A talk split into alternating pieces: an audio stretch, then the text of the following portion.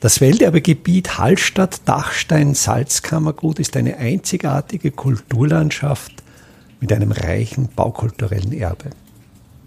Mein Name ist Friedrich Idam und ich stelle Ihnen in jeder Episode einen neuen Aspekt unseres Welterbes vor. Im Jahr 2023 feiert die höhere technische Bundeslehranstalt in Hallstatt, die 1873 als K&K Fachschule für Holz- und Marmorindustrie gegründet wurde, ihr 150-jähriges Jubiläum. Ich bin gerade dabei, für eine Festschrift das Fotoarchiv der HTBLH Hallstatt zu sichten und bin dabei auf sehr interessante Fotos gestoßen, vor allen Dingen aus der Bauphase 1904 bis 1905 beziehungsweise der Bauphase 1938 bis 1940, als das jetzige Theoriegebäude an der Lahnstraße damals noch als Gebäude sowohl für Werkstätten als auch für fachtheoretischen Unterricht errichtet wurde. Ich finde diese Bilder sehr interessant, weil sie die Entstehung des baukulturellen Erbes dieses Ortes sehr gut dokumentieren, uns einen sehr tiefen Einblick auch geben, wie sich im 20. Jahrhundert innerhalb eigentlich weniger Jahrzehnte die Bautechniken verändert haben. Ich werde in den folgenden Episoden jeweils eins oder mehrere dieser Fotos besprechen. Und für Sie ist es natürlich, denke ich, sehr wichtig, dass Sie diese Fotos sehen. Ich werde verschiedene Wege beschreiten, um Ihnen diese Fotos möglichst einfach zur Verfügung zu stellen. Es gibt Podcatcher, wo zu den Kapitelmarken Fotos auf dem Display erscheinen. Das heißt, ich werde an dieser Stelle in die Episode das Geräusch des Auslösers einer Kamera hineinschneiden, dann hören Sie, jetzt kommt ein Foto, jetzt kommt ein neues Foto und dann müsste es funktionieren, dass das Foto am Display Ihres Smartphones erscheint. Bei Podcatchern, die das nicht können, da wähle ich den Weg, dass ich entweder direkt das Foto in die Show Notes stelle oder einen Link zu dem Foto in die Show Notes stelle und dann kommt auch noch ein Link zu meiner Website und auch auf meiner Website stelle ich die Fotos zur Verfügung. Also ich hoffe, es funktioniert relativ einfach für Sie, dass Sie zu meiner Erzählung auch gleichzeitig die Fotos sehen. Das Theoriegebäude der Höheren Technischen Bundeslehranstalt in Hallstatt ist im Mündungsbereich des Waldbachs in den Hallstätter See errichtet. Dort herrschen schwierige Gründungsverhältnisse für ein großes Gebäude, weil ja der Waldbach immer wieder Schutt, Gesteinsmaterial Richtung See transportiert hier ein sehr großer Höhenunterschied zwischen Ufer und Seegrund besteht. Also da geht es etwa 100 Meter in die Tiefe. Und dieses Material, welches der Waldbach mit sich führt und in den See einträgt, bildet einen Schuttkegel. Sie kennen das vielleicht von einem Sand- oder Schotterhaufen. Wenn man immer an die Spitze dieses Haufens Material schaufelt, wird der Flankenwinkel immer steiler. Und irgendwann einmal wird das Material an der Flanke dieses Schuttkegels instabil und rutscht nach unten. Und ganz ähnliche Verhältnisse finden auch hier im Mündungsbereich des Waldbachs in den Hallstätter See statt. Daher war es notwendig, und da gibt es auch im Salzkammergut eine entsprechende Tradition, dieses Gebäude der Schule entsprechend gut und solide zu gründen. Und das Mittel der Wahl ist hier die sogenannte Pfahlgründung. Im älteren Schrifttum aus dem Hofkammerarchiv findet sich für diese Gründung, für diese Pfähle auch die Bezeichnung Bürsten. Es geht darum, dass man Baumstämme, Bloche mit etwa vier bis sechs Metern Länge in den Grund einschlägt. Da gibt es bei der Holzauswahl zwei große Gruppen von Holzarten, die sich hier besonders gut eignen. Das ist einerseits die Lerche wegen ihrer harzreichen Holzinhaltsstoffe, welche der Fäulnis gut widerstehen. Und es gibt auch traditionell die Verwendung der Tanne und hier ganz speziell sogenannte Wassertannen. Das sind Tannen, die an feuchten Standorten im Wald stehen, entsprechend nass sind und die Bäume, die Pilotenstämme werden dann auch wirklich im nassen Zustand eingeschlagen, weil sie ja im nassen Milieu des Sees verbleiben.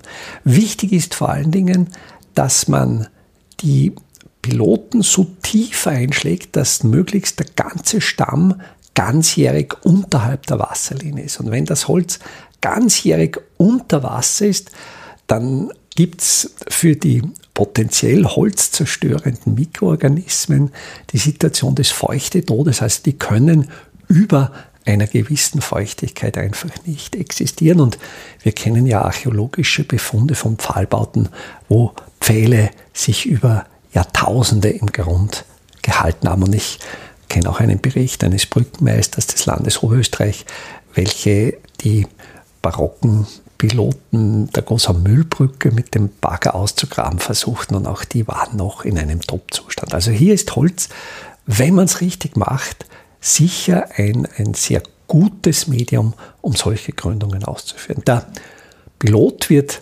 mit dem dünnen Ende nach unten eingeschlagen, weil dadurch durch seine letztlich Kegelstumpfform gibt es hier natürlich auch noch eine formschlüssige Verankerung. Würde man ihn mit dem dicken Ende zuerst einschlagen, dann würde ja das Loch auch am Grund sehr weit sein und oben würde er dann wackeln, weil er dann Luft hätte. Also mit dem dünnen Ende, mit dem Zopf nach unten und da gibt es auch noch eine metallische Verstärkung und das ist der sogenannte Pilotenschuh. Das ist ein Spitz aus Schmiedeeisen mit meistens drei oder vier Laschen nach oben, wo dann diese Metallspitze am dünnen Ende dieses Piloten befestigt wird. Als nächster Schritt wird der Pilot dann eingeschlagen und hier sehen wir auf diesem Foto, das auf der Baustelle der K&K Fachschule Hallstatt am 7. September 1904 aufgenommen wurde, also hier beginnen die Gründungsarbeiten, sehen wir vier Gerüste. Man könnte die in gewissem Sinn als A-Böcke bezeichnen, sind nicht ganz A-Böcke, es sind keine Dreibeine, es sind Vierbeine. Die bestehen einerseits aus zwei parallelen Kanthölzern, welche senkrecht stehen und dazu schräg angestellt auch wieder ein Paar von Kanthölzern. Sehr interessant ist, dass immer bei einem Paar dieser schrägen Kanthölzer Sprossen eingelassen sind. Das heißt, die Kanthölzer sind durchbohrt und aus diesen Sprossen entsteht ein sogenannter Steigbaum, also eine Leiter, welche nur einen Mittelholm besitzt und die Sprossen auskragen. Und mit diesem Steigbaum ist es dann möglich, dass Arbeiter nach oben an die Spitze dieses A-Box klettern. Dort oben befindet sich ein Rad, das sieht äh, von seiner Machart noch so aus, dass es nicht aus Gusseisen besteht, sondern dass es von einem Wagner hergestellt ist, so eben wie Wagenräder. Um dieses Rad, diese Umlenkrolle läuft ein starkes Seil und mit diesem Seil kann ein Gewicht aufgehoben werden, das zwischen den beiden vertikalen Kanthölzern nach unten fällt. Wenn man genau schaut, sieht man auch bei dem vordersten Gestell auch einen Piloten, der etwa noch einen Meter aus der Geländeoberkante herausragt und da ruht auf schon der schwere Schlögel, also das heißt dieses schwere Gewicht aus Gusseisen, mit dem dann dieser Pilot eingerahmt wird. Es ist ja die Verbindung, dieser, dieser Pilot hält ja so wie ein Nagel, wie ein Drahtstift im Holz, einfach durch seitliche Reibung. Das heißt, man hat so lange geschlagen, bis nach einer bestimmten Anzahl von Schlägen, das war ein Erfahrungswert etwa nach zwölf Schlägen, wenn er da nicht mehr weiter als ein Zoll hineingewandert ist, dann wusste man, der steckt so kraftschlüssig im Grund drinnen, dass er die von ihm erwartete Lastabtragrichtung erreicht hat. Und dann wurde eben das nach außen überstehende Holz entsprechend tief abgeschnitten. Das Gewicht dieser schwere Pilotenschlägel, der wurde hier schon 1904 mittels einer Dampfmaschine aufgehoben. Man sieht Richtung Seeufer eine Dampfmaschine. Es tritt auch etwas Rauch aus dem Schlot. Bei der Dampfmaschine gibt es eine große gusseiserne Riemenscheibe. Von dieser Riemenscheibe führt ein Flachriemen Richtung der Gestelle, wo die Piloten eingeschlagen werden. Und im unteren Bereich, im Fußbereich des Gestells, sieht man auch ein Zahnrad, mit dem dann die Geschwindigkeit herunter reduziert wird, also eine Untersetzung. Und mit diesem Zahnrad wird dann eine Winde angetrieben, welche das Pilotengewicht hinaufhebt. Wenn das Pilotengewicht oben angekommen ist, wurde ein Mechanismus ausgelöst, sodass das Gewicht durch Schwerkraft nach unten fiel und so den Piloten eingerannt hat. Und so wurde dieser Arbeitsgang in dem Fall schon mechanisch unterstützt durchgeführt. Äh, bis ins späte 19. Jahrhundert wurden diese Arbeitsgänge natürlich durch Muskelkraft durchgeführt. Da hat man mit einem sogenannten Heimschlägel, wo vier Griffe waren, haben dann vier Arbeiter einen natürlich nicht so schweren Schlägel gehoben und wurde das händisch durchgeführt. Es gibt auch noch auf diesen Baustellenfotos sehr viele Details. Im rechten Vordergrund ein Haufen von Bruchsteinen und auf diesem Bruchsteinhaufen steht ein gebindertes Schaff, also ein, ein Schaff, ich nehme an, äh, für die Aufnahme von Mörtel. Das heißt, Kübel, wie wir sie heute aus Kunststoff kennen, auf der Baustelle gab es damals natürlich noch nicht und offenkundig auch noch nicht die Blechkübel, welche dann an der Wende vom 19. zum 20. Jahrhundert große Verbreitung fanden. Hier stimmt ja Kübel noch in seiner ursprünglich sprachlichen Bedeutung. Kübel von Küfel, die Kufe, der Küfer, der Fassbinder. Also ursprünglich war ja der Kübel ein gebindertes Gefäß und auch hier ist noch ein Indiz, dass man eben 1904 in Hallstatt für solche Zwecke durchaus noch gebinderte Gefäße verwendete. Wenn man dann auch noch genauer schaut, ist rechts davon und auch im, im linken Bildbereich sind sogenannte Radeltruhen in Einsatz. Das sind ebenfalls aus Holz gefertigte Geräte, welche die Vorläufermodelle der uns heute geläufigen Scheibtruhen sind. Da gab es eben zwei Typen. Einerseits die Radeltruhe, wie schon der Name sagt, der hatte dann einen truhenförmigen Behälter für Sand, für Mörtel, für Kalk, also eher für, für flüssige Bereiche und die sogenannten Radelböcke, die hatten mehr oder weniger nur eine barenförmige Auflage, wo dann Material, das nicht rieselte, das nicht flüssig war, wie eben größere Steine transportiert wurden. Im linken Teil des Bildes sieht man auch zwei Arbeiter, wo zwei Arbeiter tragen und die tragen tatsächlich eine sogenannte Trage. Das ist das weitere Vorgängermodell. Also es, es ist so die Entwicklungsstufe, die Trage. Das sind noch zwei Personen, die hier an jeweils zwei Griffen die Last tragen. Die nächste Entwicklungsstufe ist die Radeltruhe oder der Radelbock. Da wird der vordere Arbeiter durch ein Rad ersetzt. Allerdings mit dem großen statischen Nachteil, dass das Rad ja so weit vorne ist, dass diejenige Person, die dann hinten anschiebt und die Griff hält ja durch die Lastverteilung der Auflagekräfte noch die Hälfte der Last hochheben muss.